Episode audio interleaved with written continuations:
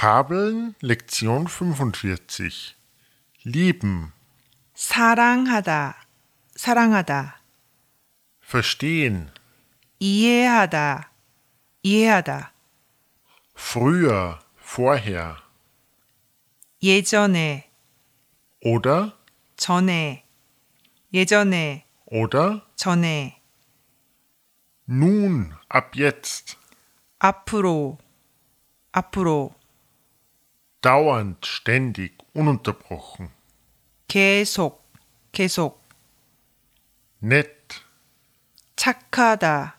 착하다, leise, ruhig, still, 조용하다, 조용하다, der Unterschied, 차이, 차이, das Lesen, 독서, 독서, Keks, 쿠키, 쿠키,